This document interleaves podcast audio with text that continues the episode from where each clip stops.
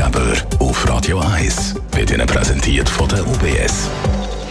Ich rede natürlich mit dem Patrick Müller, Regionaldirektor Zürich und Leiter Wealth Management bei der UBS. Digitalisierung, KI etc., das macht äh, natürlich vieles im Leben einfacher, hoffentlich auch mein Online-Banking.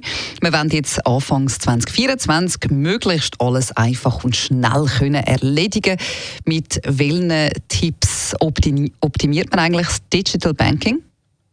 Ja, einfach ist äh, effektiv auch in dem, dass man das äh, so einrichten tut. Und zwar ist es wichtig, dass man sich natürlich über die entsprechenden Kontobewegungen oder Kreditkartenabrechnungen wird laufend äh, informieren lassen, was denn passiert. Das ist vor allem auch ein Sicherheitsfaktor, dass man eben äh, sieht, ob die Abbuchungen auch so wirklich stattgefunden haben. Mhm. Ich glaube, was auch sehr äh, wichtig ist, dass wir immer mehr Firmen haben in der Schweiz, die E-Bills zulassen.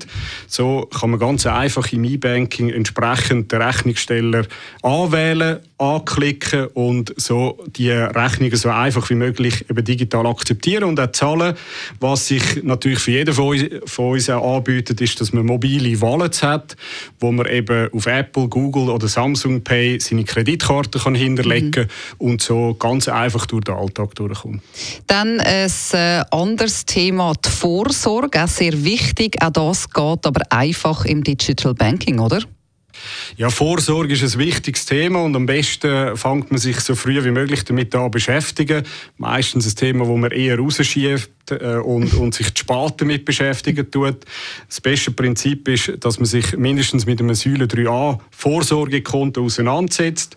Es hat einen steuerlichen Vorteil, man kann am Einkommen abziehen.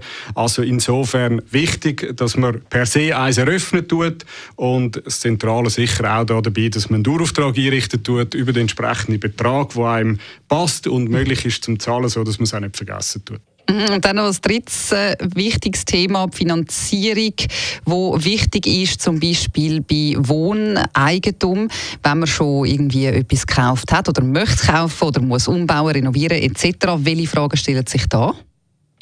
Ja, die wichtigste Frage stellt sich eigentlich, was man sich denn überhaupt kann leisten kann.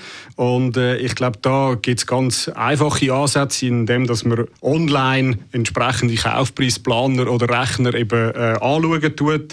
Äh, das Eigenkapital, das zur Verfügung stellt, gibt einen guten Gradmesser, was dann entsprechend eben möglich ist. Selbstverständlich auch das entsprechende Einkommen. Generell ist es aber sowieso wichtig, dass man mit Fachspezialisten redet zum Thema.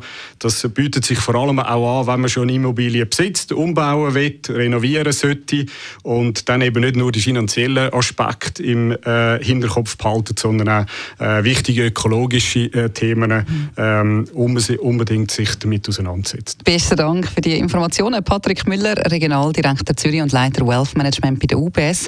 Sie können den Podcast vom UBS Finanzratgeber natürlich immer noch einmal nachlesen auf www.radio1.ch.